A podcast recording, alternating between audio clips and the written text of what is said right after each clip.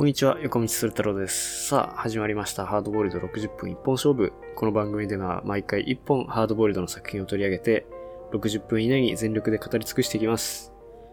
ということで、えー早速今回扱う作品を発表していきましょう。今回は、えーステファノ・ソッリマ監督の作品で、ボーダーライン・ソルジャーズ・デイ。引き続き脚本はテイラー・シェリダンですね。日米ともに2018年公開のもうだいぶ最近の作品ですね。前回ですね、その、この、ソルジャーズデイの一作目にあたるボーダーラインを扱いましたけれども、まあその続編にあたる作品ですね。ロッテントマトの批評家の評価では62%、オーディエンスの評価が65%ということで、えーちょっと前作よりは、まあ全体的な評価はアメリカでは落ちてるのかなという感じですね。ただ Amazon のユーザーレビューは4.1なので、まあ一作目とほぼ変わらないぐらい、日本では結構人気があるのかなっていう感じですね。まあ僕的にはですね、ボーダーライン1作目よりも全然2作目の方が好きなんですけども、まあその理由もですね、含めて、もうちょっと詳しく説明していこうかなと思います。まあまずは簡単なあらすじからご紹介しましょう。カンザスシティで自爆テロが発生。マットは国防長官の命令で黒幕逃亡式カルテルのボス、レイエスの娘を誘拐するミッションに取り組む。それによりカルテルの内乱を誘発することが目的だ。再びアレハンドロと合流し作戦を決行することになるのだが、ということで、まあちょっとあんまり 説明になってないようなあらすじかもしれませんが、まあ全体的にはそういう話ですね。えーまあ、ボーダーライン、その、一作目の話をちょっとお聞きしていない方もいらっしゃるかもしれないので、まあ、まず簡単に一作目を振り返りたいと思うんですけども、まあ、その、麻薬、メキシコ麻薬戦争ものの映画で、一作目の主人公はケイトっていうその FBI の女性捜査官だったんですよね。で、彼女が、その、すでに、まあ、メキシコのカルテルの世界にどっぷりと使っている、えーまあ、捜査官であるマット。この人は、まあ、国防総省の人間なんですけども、彼と、えー謎の、謎の兵士というか戦士というか、謎の男、アレハンドロと、まあ、組んで捜査をすることになるんだけど、みたいな話が一作目の、まあ、ざっくりとした内容で、まあ、その、観客は、ゲイトの視点と同一化して、全くそのメキシコ麻薬戦争とか、まあもしくは、というかどっちかというと映画の焦点になっているのはメキシコ麻薬戦争にどう対応するのかっていうそのアメリカ側のその捜査手法というか、まあ、アメリカ側の視点がメインになってくるんですけど、まあそれをその何も知らないケイトと一緒に知っていくというか、目撃するっていう、まあそういうソリッドな、シンプルな映画ですよね。ボーダーライン一作目は。で、そこに、ある種のその挑戦的な面というか、芸術性みたいなこともあったと思うし、ボーダーライン一作目が好きなの、人はそういう、まあその、シンプルなコンセプトをずっと徹底的に作戦を遂行しているっていう感じが好きなんじゃないかなと思うんですよね。で、それで言うと、ボーダーラインソルジャーズデイ、この2作目はどういう作品かっていうと、まず1作目のケイトは出てきません。で主人公はどっちかっていうと、まあ、この、まあ、マットとアレハンドロっていうその二人の兵士と言っていいでしょうね。まあ、立場的にはそのマットは CIA 捜査官なんですけども、CIA の工作員と言ったらいいのかな。で、アレハンドロはまあその部下っていう位置づけなんですが、まあ、二人ともそれぞれまた同じようで別の目的を持っていて、まあ、カルテルに、まあ、とある因縁が因縁があって、その恨みを晴らすということがアレハンドロの目的になってます。でマットの方は、まあ、どういう目的なのかっていうのははっきり描かれないんですけども、まあ、メキシコの麻薬カルテルを撲滅するというか、撲滅するは違いますね。その、まあ、カルテル同士の争いに安定をもたらす、秩序をもたらすっていうことが、まあ、一作目から目的として示されているところで、まあ、二作目だと、さらに彼が、まあ、どういうことをやりたいと思っているのかっていうのが、まあ、ちょっと垣間見えるような描写もあって、全体的にまあこの二人が主人公になっていますね。で、まあボーダーラインでは、あのーその超法規的な捜査手法というのに、まあアメリカの秩序の側に属しているケイトが、まあショックを受けるというような話で、だったんですけども、その向こう側にもうすでに行ってしまった超倫理的な世界、超法規的な世界にすでに行ったまま、この物語はスタートするので、まあそのボーダーの向こう側ですね。まあ戦場と言っていいでしょうね。戦場に降り立ったこのマットと、えー、アラハンドロが目撃する世界、戦わなければいけない世界とはどういうものなのか。その二人の物語が展開されるというのがこの2作目になっています。なのでですね、その1作目は、あ、メキシコも描かれてるってこういう世界なんだっていうその認知の物語だったんですけども、その世界でじゃあどう戦うのかっていうその、ある種ちょっと前向きな物語、前向きではないですけど、その物語が前進するのは、まあ実質この2作目からなんですよね。まあそこが僕はシンプルに好きな理由で、あの、ようやくこの、まあ1作目はケイト目線で見てるので、まあ、アレハンドロとマットっていうのは、まあ、最後まで謎の男なんですけども、この二人の人物っていうのがどういう人間なのかっていうのが、まあ、初めて明らかになるし、その人間的な弱さっていうものも描かれていくんですよね。で、その弱さを抱えたままどうこの、まあ、一作目では狼たちのランド、土地だみたいなことをアレハンドロが言ったりもしていますけれども、そのまあ、まあ、秩序なき世界って言うんですかね。そういう不条理で暴力的な世界でどう生きていくのかっていうところが描かれていて、まあ、ある意味普通の映画に戻ったとも言えるんですよね。で、それがやっぱ結局先に言っちゃいますけど、この、まあアメリカでの評価が割れたというか、一作目よりも落ちた理由はそこなんじゃないかなと思うんですよね。一作目は良くも悪くも非常にこの新鮮な、見たことがないような映画で、まあアントワン・フークワ監督のトレーニングデイとかちょっと似てるのかなって思ったんですけど、まあ、それよりもさらにその、コンセプトを重視した、非常にこのカタルシスが少ない作品になっていて、まあ、アンチカタルシスというか、それに比べると、ボーダーライン・ソルジャーズ・デイは、今までのハリウッド映画の伝統に回帰しているようなところもあるんですよね。その表面上は。なので、まあそこが、その一作目が面白いっていう方からは物足りなく感じたのかもしれないなっていうのが理由だと思いますね。その二作目の評価評価が落ちてる。まあ、なのでそこは好みの問題としか言いようがないんですが、僕はまあ一作目で不満だった点が二作目でま解消されてるっていう風にそこを捉えたので、まあこっちの方が好きなんですけどね。まあ他にもいろいろ理由があるんですが、そこはおいおい触れていきたいと思います。えそれでは、えー、まずはネタバレなしで簡単な感想の方に入っていきたいと思います。そうですね。まあ続編というといろんなタイプがあるんですけども、例えば一作目が終わった直後から始まるそういう本当に続きものになってる続編とか、まあ、登場人物を一部入れ替えて、主人公がまあ続投するパターンとか、えー、一作目でそのバディ役だったキャラクターがむしろ主人公になるとか、えー、まあいろんな続編がある中、この続編は一作目の構造がくるっと反転するっていうタイプなんですね。つまり一作目がこういろいろやり残したことがあると。挑戦的だった作品である反面、まあその分いろいろピーキーな作品になって、あの、見落とした面とか、まあやり残した面がたくさんあった作品だと思うんですよね。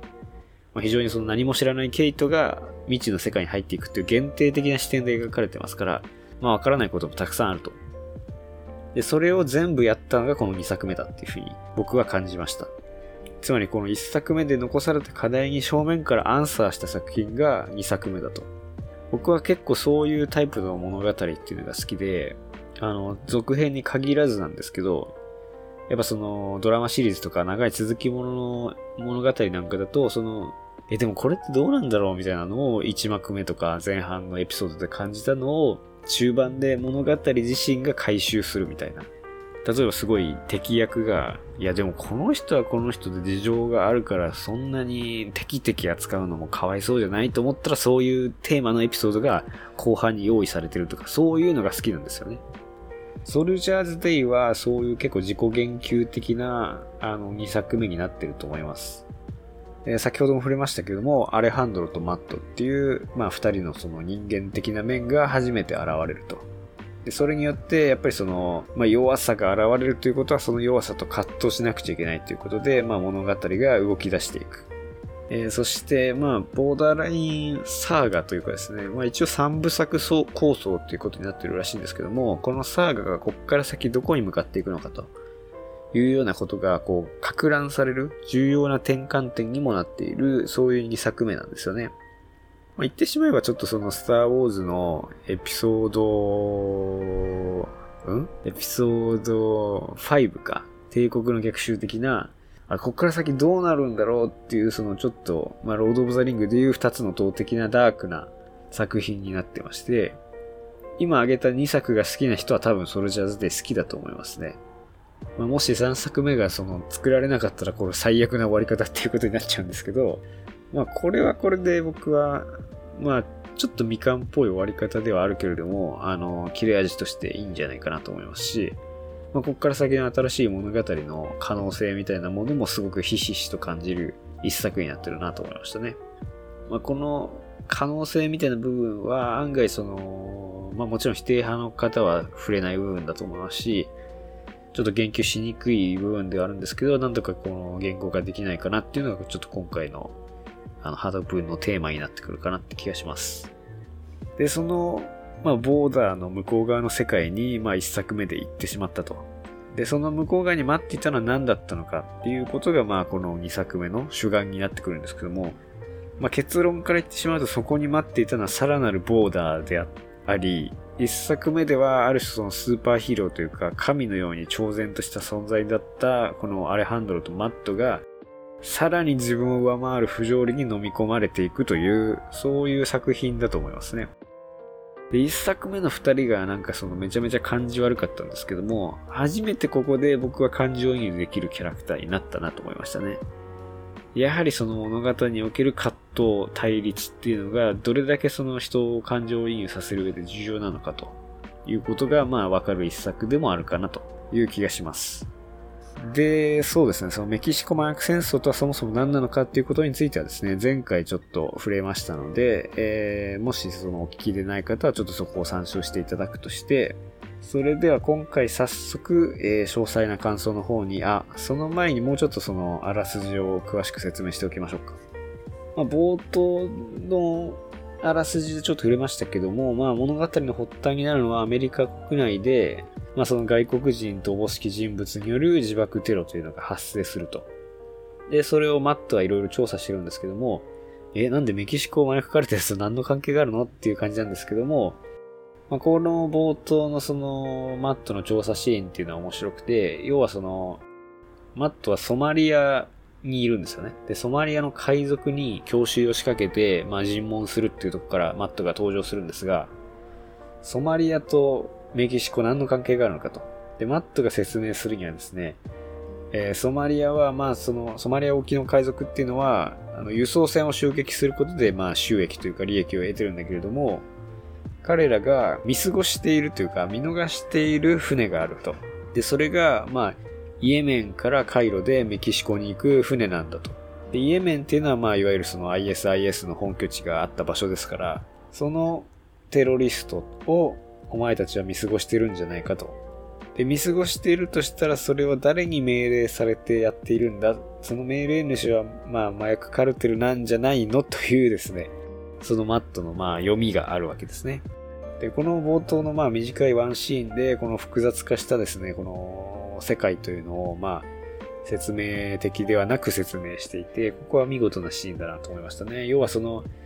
世界の、まあ、ある地点で起きている現象っていうのを、その地点だけの論理でもはや説明できなくなっていると。それがどう他の地域にその、結びついているのかっていうのが巧妙に見えなくなっているっていうのが、まあ、この現代のその、犯罪行為であるっていうことがまあ描かれていて、この時点でなんかその暗淡たる気持ちになるんですよね。そんなのもうわかんないじゃんみたいな。ただマットはまあそれをですね、この経験豊かな天気予報士みたいな感じで、まあその天候の変化を読んで、えー、一つ一つのまあ事象をこの分析しているということで、まあマットのその経験の豊かさみたいなものも感じるシーンですよね。で、そっから、あの、国防長官にマットが会うというシーンになります。で、もう一人女性の上司がいて、その人と一緒に会いに行くんですけども、まあ、こっからしてもう一作目を見た人からするとびっくりすると思うんですよね。一作目は、あの、FBI の、えー、ケイトの上司と、まあ、ケイトが話して、いろいろやり取りするっていうシーンは出てくるんですけども、その中で、この作戦は、はるか上で決定されただから法律のことは気にするなっていうことを言われるシーンがあるんですよね。Far from here って言ってましたけども、ここよりもはるか遠くで決定していると。つまりそれは、まあ国防長官とか大統領とかそういう、まあそういう非常にこうアメリカで権力を持っている人たちが決定しているんだというようなことで、しかしその正体は見えないっていう、まあそこもボーダーの向こう側にあったっていうのが一作目だったんですけども、それがあっさり出てくるっていうのが2作目で、まあここで2作目のトーンがすでに説明されています。つまり1作目で Far From Here だった存在がもうすでに目に見える存在として現れるっていうことで、もうそういうその象徴とかっていうことじゃないよと。この物語はもうその先に進みますよってことがすでに示されています。で、まあその国防長官とのやりとりで、マットがまあもともとアフガニスタンでそういう、えー、まあ敵の内部分裂を誘うような作戦を実行していたみたいな過去も匂わされてるんですけど、えー、まあカルテルのボス、レイエスっていう、まあこれが何カルテルのボスなのかが説明されてなかったんですけども、ただアレハンドルがその反応していたので、多分そのアレハンドロがまあ恨みがあるカルテルなのかなっていう感じですね。まあ、つまり一作目でソノラカルテルのナンバー3と対決するという話でしたが、まあ、そのナンバー1がこのレイエスに当たるのかっていう感じですね。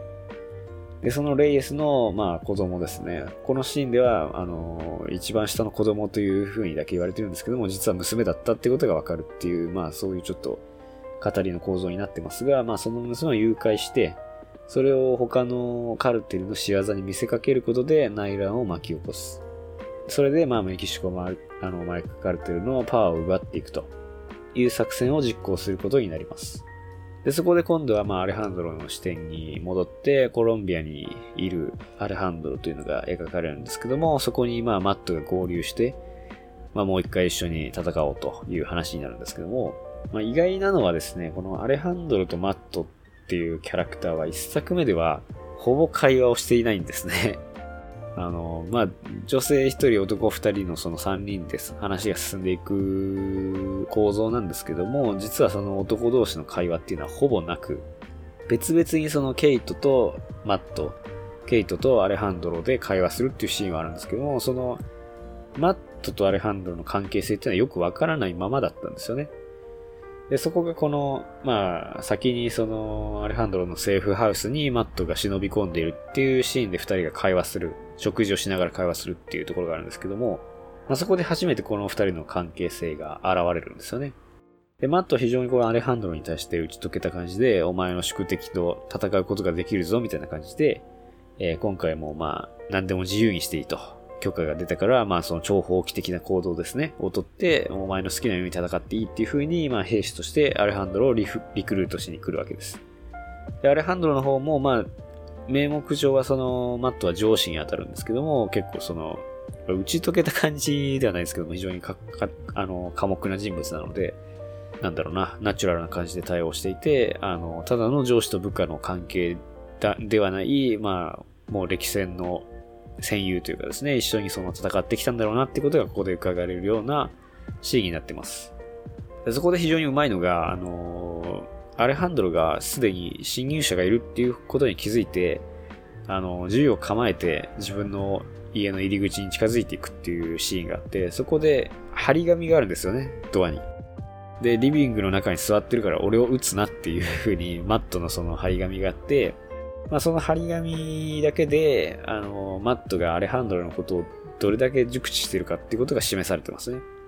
まあ、つまり、勝手に誰か侵入してきたら、まあ、こいつは撃ち殺すような人間だから、っていうのが、まあ、すでに、えー、マットの中では明らかになってるということですね。で、そこで作戦がスタートするんですけども、あのー、まあ、いろいろありまして、えー、レイエスの娘を誘拐することに成功するっていうのが、まあ一作、一作目じゃない、一幕目までで、で、その自分たちで誘拐したレイエスを自分たちで自作自演でアレハンドロが助け出すような演出をして、そのことによってレイエスの娘の信頼を得ると。で、二人の交流がちょっとずつ始まっていくんですけども、あのー、まあそうですね。これネタバレに関わるのでちょっと なかなか説明しづらいんですが、まあ、と、アレハンドロももともと娘がいたということもありまして、まあ二人が結構仲良くなっていくと。仲良くなっていくっていうほどじゃないんですけど、まあそのシーンの端々で、まあアレハンドロがレイエスの娘イサベルっていうんですけど、イサベルを気にかけているってことが示されてきます。で、マットは、まあ、作戦的な視点で言うとですね、このイサベルをじゃあ、誘拐して何に使うかというと、もう一回ですね、その、えー、レイエスが敵対しているカルテルの陣地にイサベルを輸送して、で、そのイサベイサベルを、その、レイエスが取り戻すことに苦労するような、その、地区ですね。そこに、まあ、レイ、えっ、ー、と、イサベルを送ることで、まあ、その二つのカルテルの間の、まあ、戦争ですね。戦争を勃発させようとしているという話になって、じゃあもう一回メキシコに戻りましょうかっていうところからとんでもないことが起こるっていうのが、まあ、ミッドポイントですね。でそこから先はちょっとネタバレになるので、伏せておきたいと思います。それでは、えー、詳細な感想の方に入っていきましょう。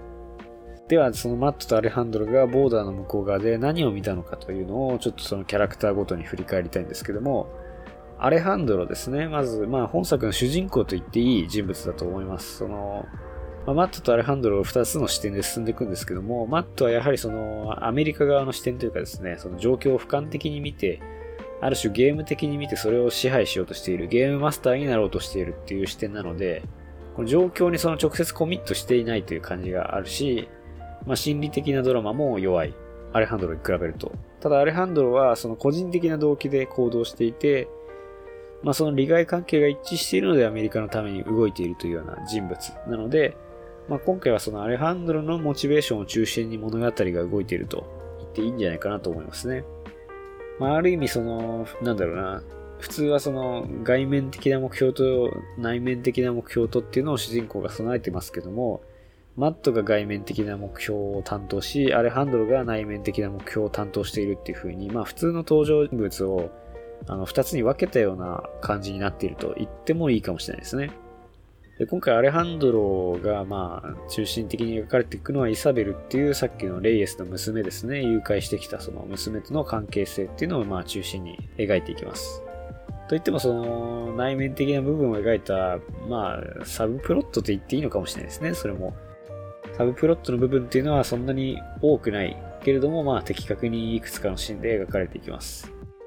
で、まあ、まあ、これは言っちゃっていいと思うんですけども、まあ、とある事情があり、その、アレハンドロの娘さんすでに亡くなっているんですよね。でなぜ亡くなったのかは一作目を見てもらいたいですが、えー、まあ、その亡き娘とのエピソードっていうのも出てきますし、当然、まあ、イサベルとの関係性っていうのに、アレハンドロは、まあ、亡き娘との関係性っていうのを投影しています。で、この構造っていうのは、あのー、一作目のケイトにもまあ言えることで、アレハンドロはまあ、お前を見ていると娘を思い出すみたいなことをケイトに向かって言うっていうシーンが、あのー、ありまして、で、それを考えると、そのケイト、娘の代理としてのケイトっていう、まあ、関係性をイサベルともう一回やり直しているっていう風にも見えるんですね。で、その行き着く先がやっぱり全く一作目とは違うということで、まあ、ここもですね、一作目を意識的に踏襲しつつ、それを裏返したようなことをやろうとしているってことで、何かこう、作者自身の一作目のセルフアンサーみたいな感じにも取れますね。つまりその前作でケイトとこういう関係を築く可能性もあったっていうことをイサベルとやり直しているみたいな、そんな感じにも見えます。でもそれで言うとなんでケイトにもうちょっと優しくしてやんなかったんだよって気持ちにもなるんですけど、まあまあまあそこはしょうがないですね。ちょっとコンセプトが1作目と2作目では違ったということですね。まあ具体的にはどういう感じなのかというと、護送中にですね、ちょっとその、あの、イサベルに対してアレハンドルが笑いかけたりとか、まあそういうちょくちょく気にかけている描写があって、まあイサベルはイサベルで、まあそういう気にかけてくれるアレハンドルに、まあちょっとずつその、リラックスした態度を示すようになっていくっていうのが、セリフではなく、まあその演技で示されていくという感じになります。で、そこでターニングポイントになる描写が訪れるんですけど、えー、まあちょっとそこら辺はネタバレになってくるので、えー、触れないでおこうかなと思います。まあ結局そのですね、アレハンドロのその人間的な弱さ、本質っていうのが、まあ徐々に炙り出されていくんですけども、彼の根底にあるのは何かというと家族愛だと結局はそういうところなんだろうなと思いますね。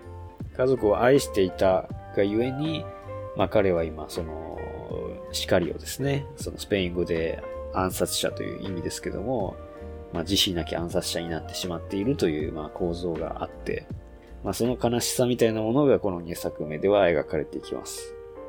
じゃあマットの方はどうなのかということなんですけども、まあアレハンドロとの関係性と、そして上司、far from here ですね。はるか上の上司ですね。との関係性を通して描かれていきます。面白いのはですね、その一作目のマットは、まあ、そのケイトにとって一番上の上司っていう感じだったんですけども、今度はマットの上司との態度っていうのはどうなのかというのが描かれます。一作目で非常にその印象的なシーンで、最初にマットと会った時に、あの、透明なそのガラス張りの会議室の中に入っていくと、まあ一人だけサンダルを突っかけた、その、ラフな格好のマットが、あの、周りはそのビシッとスーツで固めた大人たちの中で余裕をかましているというですね、最初は優しそうだけれども、ブチ切れたらめちゃめちゃ怖いベンチャー企業の上司みたいな感じでいるわけです。でそれが非常に印象的だったんですが、今回は、まあそのセルフパロディじゃないですけども、まあちょっと自己言及的なシーンがあって、初めてなのかな？国防長官に会いに行きますよっていうシーンがあって、まあ女性の上司と一緒に会いに行くというのが冒頭であるんですけども、そこで、まあその、一作目の透明な会議室にいた人たちよりも絶対はるかにその偉い人たちがそこにいるわけです。当然サンダルなんか入ってる奴は一人もいない。みんなビシッとしてるわけですね。で、その中に、まあ、明らかにアウェー感をバリバリに出したままですね、なんだこいつっていう感じで見られながら、えー、いつもの感じでマットが座れと言われて、えー、ドサッと横柄な感じで座って、まあみんなを余裕そうに見渡すんだけれども、ちょっとナーバスな感じがするんですよね。一作目よりも。で、この逆ですよね。なんかその一作目では場違いな感じを利用してこのマウンティングを取っていたマットという人物が、そのラフさによってですね、逆にほ本当に場違いな感じになるっていうそのしっぺ返しを食うっていうですね。まあ、こういう2作目はその2人の人物がしっぺ返しに合うっていうシーンがめちゃめちゃ多いですね。まあ、ここも非常に面白い展開だなと思いますし、えー、まあこの上司との関係性っていうのを示唆するような展開にもなっています。つまりその現場的なものっていうのを代表しているマットとそうではなくて秩序側のアメリカ側の論理を代表している、まあ、国防長官とその女性の上司っていう関係性を通して、まあ、マットはどんどん孤立していくというサブプロットがここに展開されていきます。まあその結果どうなるのかっていうことはちょっとネタバレになるので後の方に回したいと思うんですけども、マットの人間的な本質ですね。アレハンドルが家族愛の人間だとするならマットは何者なのかと。彼はリアリスティックな正義と、そして兵士としてのアイデンティティ。この二つをまあ人間的な本質として持っている人物だということが明らかになったんじゃないかなと思います。今日はドライブ日和だな、みたいな感じでその、任務中に行ったりとか、まあそのリラックスさせるためみたいな、部下をリラックスさせるためみたいなこともありつつ、まあ実際本当にそう思ってんじゃないかなっていう感じにも見えてくるんですよね。なんかその、外で結局マットっていうのは、その、ドンパチやってることが大好きな人間で、そういうまあ、もう根っからの兵士なんだと。ソルジャーズデイというタイトル、まあ放題ですね。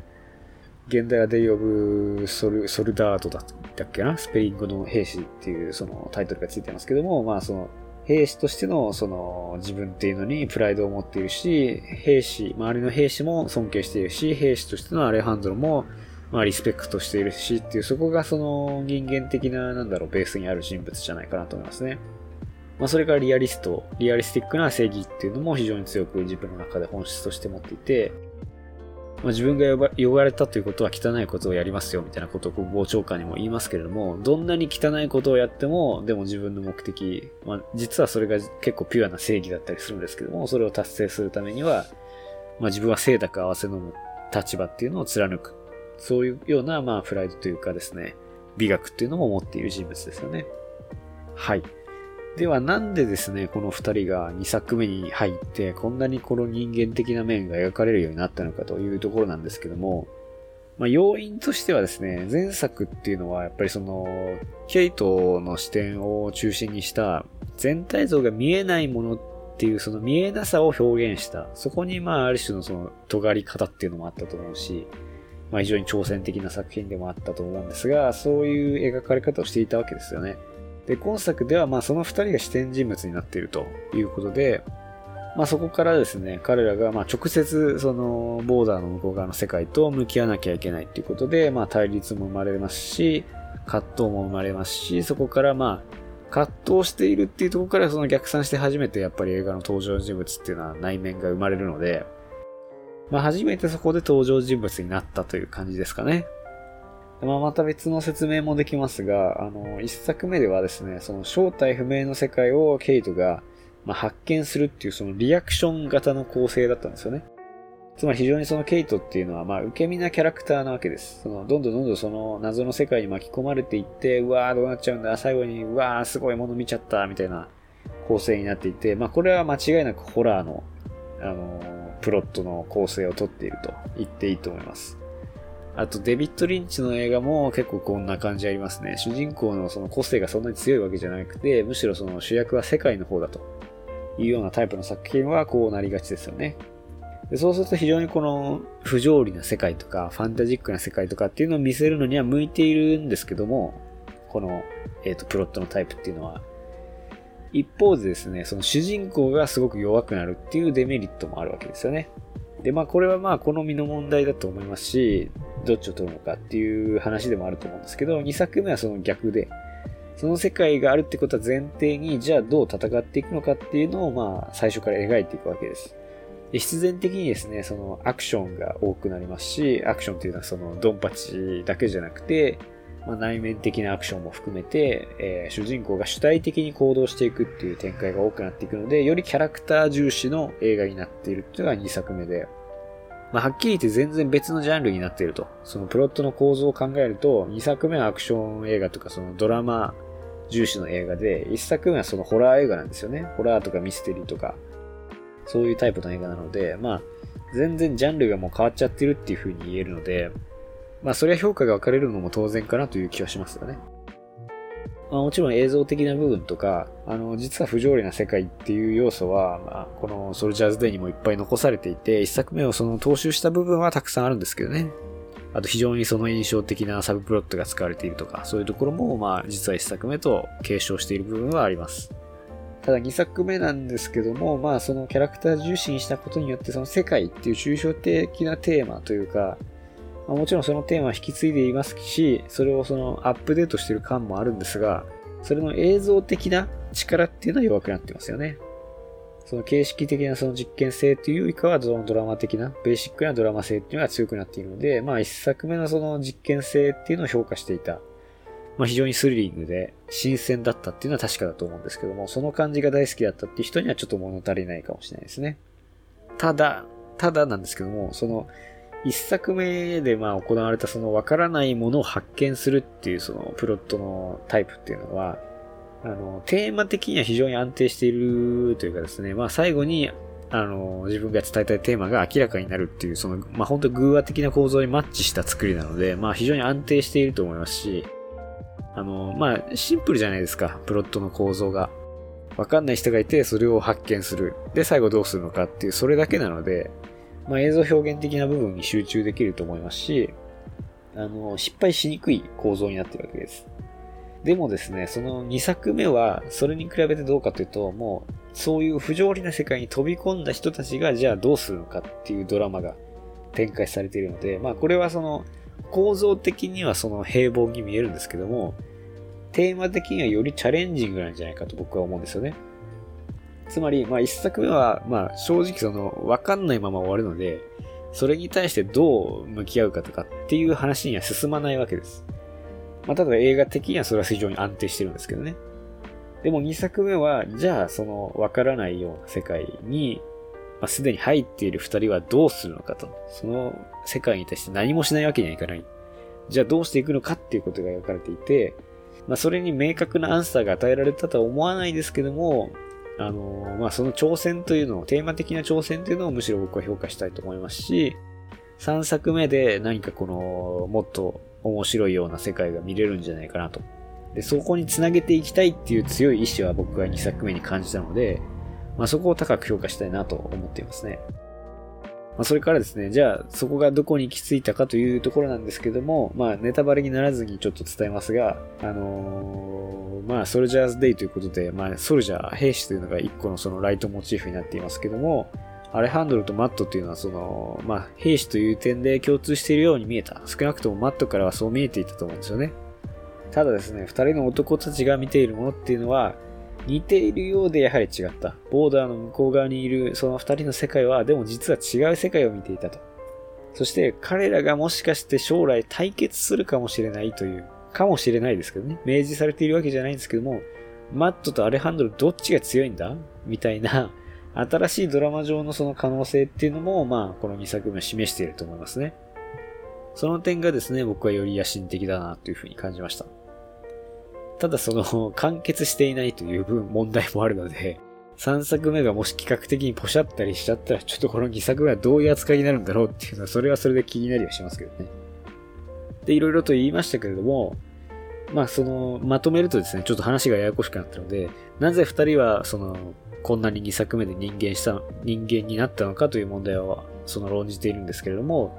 まあ、要は世界が、えー、一歩後退してキャラクターが前に出てきたからだという話だと思います。一言でまとめると。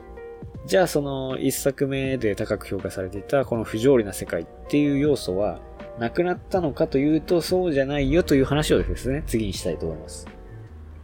一作目ではですね、その世界という抽象的なテーマはいろんな映像表現とか、まあその演出とか、そういうまあセリフとか含めて、まあ多面的に描かれていたんですけども、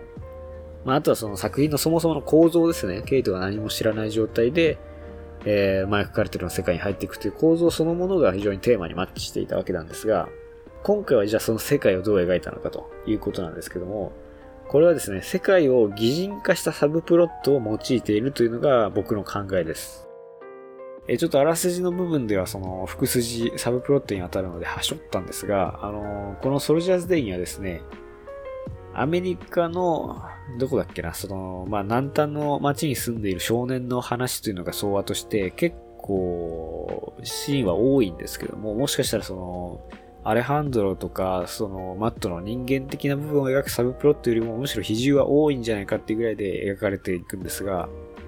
要はですね、そのメキシコ系のそのいとこがいて、そのいとこがもう先にあの、メキシコの麻薬カルテルの、まあ、仕事をしているんですよね。で、それに誘われて、だんだんだんだんその、至って平凡なその中学生のアメリカの少年が、まあ、麻薬カルテルの世界に踏み込んでいくというサブプロットが描かれているんですよね。まあ、これはですね、まあ、ちょっと、まあ、いろいろ面白いプロットだと思うんですけども、あの、一作目のケイトが、違法人としてメキシコ麻薬カルテルの世界に入っていくっていう過程とちょっとパラレルなところも興味深いなと思います。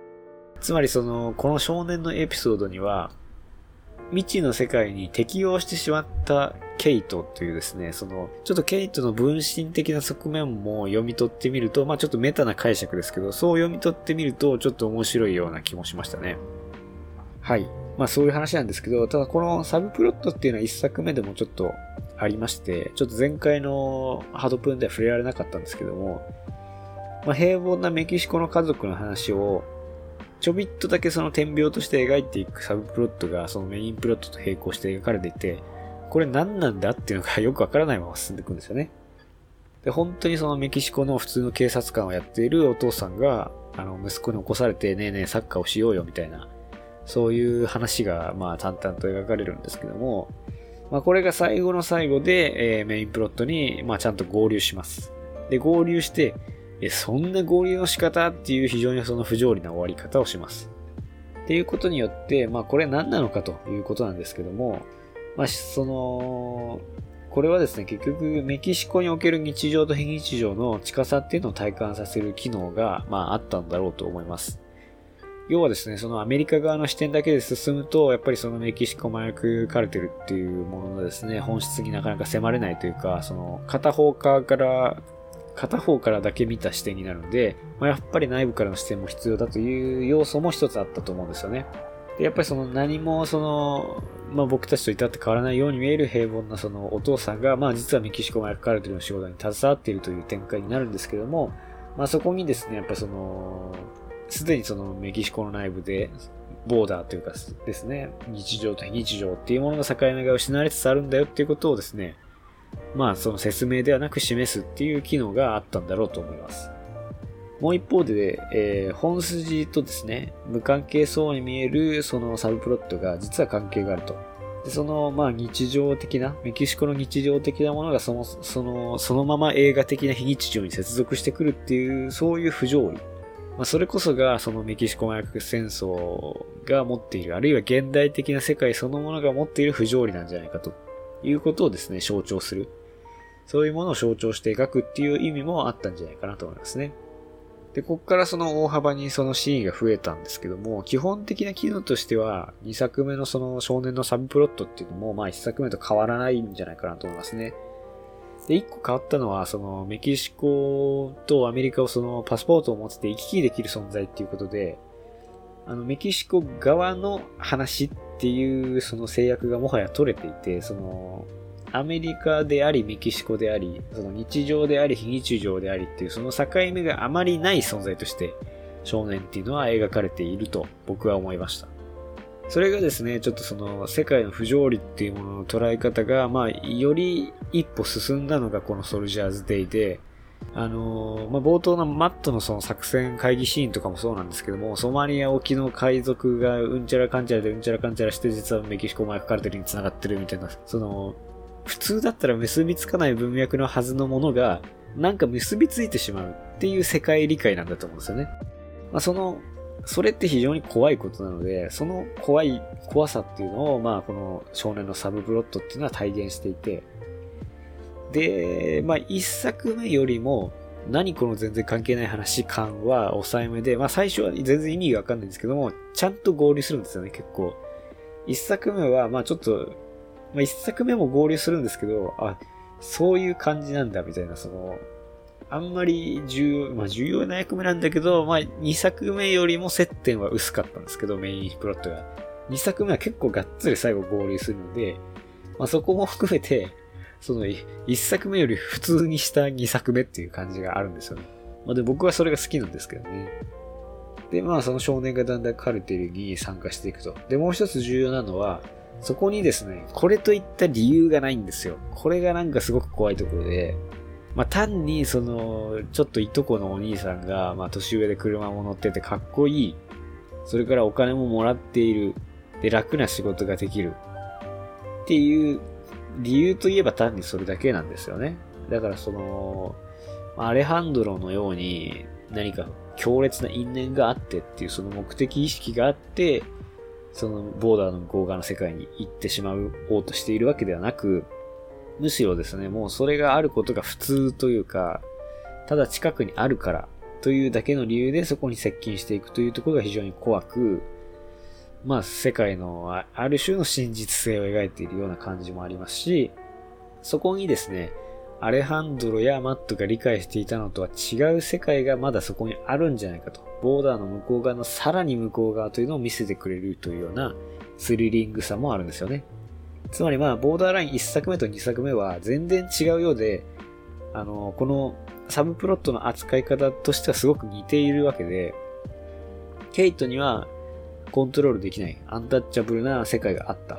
そしてボーダーラインソルチャーズデイでも、マットにもアレハンドルにも自分の力ではどうしようもない世界っていうのが実はあった。ということが、まあこのサブプロット、そしてその合流ですね。メインプロットへの合流を通して描かれていて、そこはですね、実はボーダーライン節が継承されているわけですよね。ということで、えー、で、このサブプロットはですね、まあいろんな解釈ができるなというふうに思っていて、まあ僕は基本的にはその世界を擬人化したもの、世界、その作り手の世界観、世界理解を擬人化したものとして理解しましたけども、まあそうですね、そのフィクションと現実の現実側を体現しているっていうふうにもまあ理解することができて、あのー、まあ、ちょっとだけネタバレになりますけど、最後その、アレハンドロとイサベルが、まあ、難民のふりをしてメキシコ側からアメリカの国境越えを試みるっていうシーンがあるんですよね。で、そこで、まあこのサブプロットと合流するわけなんですが、その時にアレハンドロは難民たちを見てびっくりしているイサベルに、これが現実だって言うんですよね。で、その現実と、を体現しているのはまさにこの少年で、まあその難民たちをアメリカにその逃がす仕事をしてお金をカルテルからもらってるわけなんですけども、まあ、まさにこの少年が、まあ、社会的な現実そのものを体現しているというふうにも言えなくもない。でその現実である、えー、少年と、まあ、フィクションであるアレハンドロがどう対決するのかというところがですね、まあ、ちょっと面白いポイントになってきますね。じゃあこのサブプロットを通して描かれる世界っていうのは何なのかということなんですけども、まあ結局日常と非日常の境目が曖昧で、不意に理由もなく現れ、力とは無関係に我々を蹂躙していく、そういう不条理な世界だというふうに言えると思います。で、それはまあ、あの、アレハンドロも例外ではないと。あれだけその一作目でその超人超人的な力を振るっていたアレハンドロもまたこの世界の前では我々と同じ無力な存在であるということが示されています。またですね、その前作ではサブプロット、まあ、前作の、これもまたネタバレになるのでちょっと詳しく説明できないんですけども、まあ、前作ではサブプロットをこう、飲み込んだ存在だったアレハンドルが、今回はサブプロットに飲み込まれるという展開になるわけですよね。まあ、それも踏まえると、一作目ではアレハンドロっていうのは、まあ、この、ケイト側から見た異世界をこの体現する異世界の案内者というかですね、異世界そのものの擬人化でもあったと言ってもいいと思うんですけども、まあ、つまり熟知していたと、アレハンドロは世界について。なんだけれども、アレハンドロが知らない間にもっと世界は悪い方に進化していて、今度はアレハンドロを飲み込んでいく。そういう風なですね、読み方もできるんじゃないかなと思いますね。不条理は進化していたと。2作目になってキャラクターとかがそのアクションシーンがパワーアップするみたいなよくありますけども、それだけじゃなくて世界もまたパワーアップしていたというのがこのあの、ソルジャーズデイなんじゃないかなというふうに思いますね。はい。まあ、ここまで来ちゃったので、ちょっとまあ、その、あでもその、マットとアルハンドルの話がちょっとだけしたいので、まあ、その第3幕の方のネタバレはせずに、ちょっと第2幕後半ぐらいのネタバレだけこれからしたいと思います。なので、ちょっと、えー、そこが嫌だよという方はですね、ちょっと注意していただきたいなと思います。では、ネタバレパートに入っていきたいと思います。じゃあ、マットとアレハンドロの、まあ、その、それぞれの人間的な、キャラクター的な描き方っていうところで、ちょっと先ほど説明できなかった部分があるので、ネタバレと関わるので、それをですね、最後にちょっと、すごい大好きなシーンがあるので、それに触れて終わりたいと思います。で、まあ、結局、その、イサベルを、まあ、えー、っと、アメリカ側からもう一回メキシコ側に運ぶんですよね。それをやってる最中に、メキシコの連邦警察が護送に着くんですけど、彼らが裏切って、突然こちらに攻撃してくるという非常にショッキングな展開があります。でその混乱の中で、えー、イサベルが脱走してしまうんですね。これはまずいっていうことになって、ニューミッションって言ってですね、あの、マットがみんなを呼び寄せるんですけども、アレハンドルが、いや、俺が一人で助けに行くから、お前ら先に戻れということになって、別行動になります、こっから。まあその積極的に自分一人でイサベルを救おうとしているっていうところにですね、やっぱりその、まあすでにだいぶイサベルに思い入れができてしまったんだなっていうことが見て取れるんですけども、まあなんとかイサベルを、あの、救出して、救出というか まあ逃げ、本人逃げようとしてるんで、それを救出と取っていいかわかんないですけども、あの、まあ耳の不自由な男性の小屋というのがメキシコの国境にあって、まあそこにちょっと身を休めるという展開になります。で、一方マットは何をしているかというとですね、その、まあ、メキシコの連邦警察に突然襲撃されたということで、まあ、その警察官を、まあ、何人も殺してしまうということになったんですよね。で、それに女性のその上司がもうブチ切れて、国防長官もブチ切れてると。まあ、メキシコ麻薬カルテルと戦っていいとは言ったけど、メキシコ政府と戦えとは言ってないっていうふうに叱責されるんですよね。でこれは、その、一作目を見た我々とかマットからするとちょっと理不尽な言い分で、そのメキシコ麻薬戦争の難しい点は警察が非常にその買収されていると。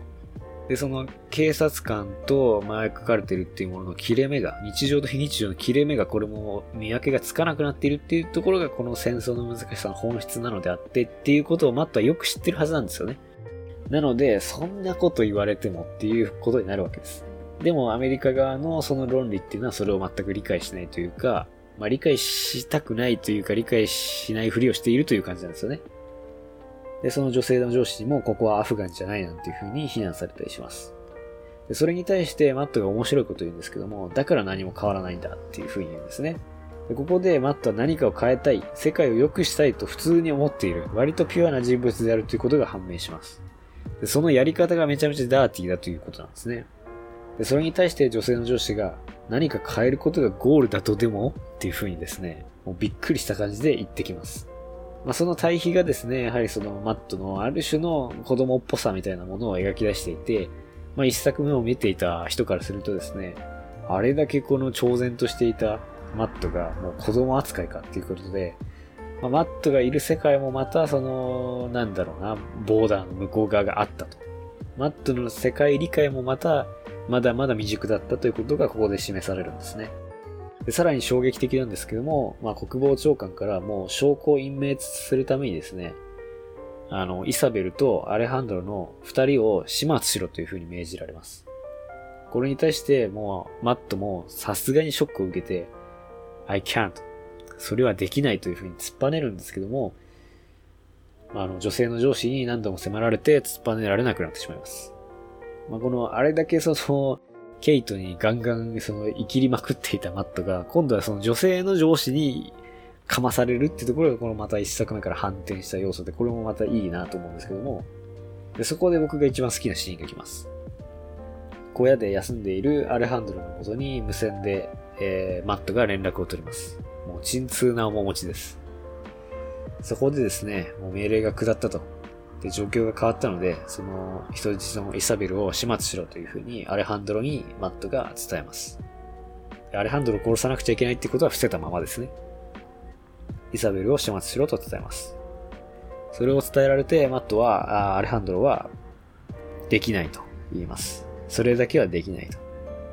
で、なんとかして国境を越えたいから手伝ってくれというふうに、アレハンドロに、いや、違います、すいません。マットに頼みます。で、マットも、それは手伝えないと。手を貸せないというふうに言います。で、それに対してアレハンドロが、分かったと。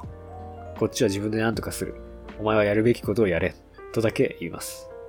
で、マットもそれに対して、グッドラックと、幸運を祈ると言って、えー、二人の会話が終了するというシーンで、ここがですね、もう非常に愛感があっていいシーンなんですよね。だんだんこのマットの顔に対象、シンメトリーの画面で、あの真ん中にそのマットがいるんですけども、で、一人会議室かなんかで電話をかけていると。ということで、ぐーっとカメラがですね、マットに近づいていくっていう、それだけのシンプルな映像なんですけども、で、カットバックでアレハンドロの顔も描かれてっていう、その交互に進んでいくシーンなんですけども、それだけで非常にこのマットのですね、葛藤っていうのが伝わってきて、で、ここで、一作目で、リアルであれ、リアルであれってケイトに言い続けてきたあの二人が、不条理な、こう、その、非合理的な行動をとると。まあ、特にアレハンドロはそうですよね。もう、命令に従わなかったら殺されるっていうことは分かっていて、でも、イサベルはここに、メキシコにいたらいずれ殺されるから、なんとかアメリカに逃がしたいということで、えー、初めて、その、自分の内面的な動機だけで非合理的な行動をとるというので、その必然性から超えた行動をとるっていうことが人間の内面を描く描く上で映画においてどれだけ重要なのかっていうこともこのシーンからちょっと分かってくるのかなっていう気がしますね。もうこのシーンを見るためだけにこの映画を見てもいいんじゃないかなという気がしました、僕は。はい。ということで、まあ非常に、じゃあまあその後第3幕がね、何が起こるのかっていうのはちょっとえー、ご自身の目で見届けていただきたいなと思います。で、ここから先のね、第3作目も何が起きるのかっていうの非常に楽しみな終わり方になっているので、まあ、また3作目が、あの、ありましたら、ボーダーライン、えー、まあ、総評というかですね、1、2、3作踏まえた評論とかっていうのもやっていきたいと思いますし、まあ、モンタナの目撃者とかウィンドリバーもいずれぜひ取り上げたいなと思っています。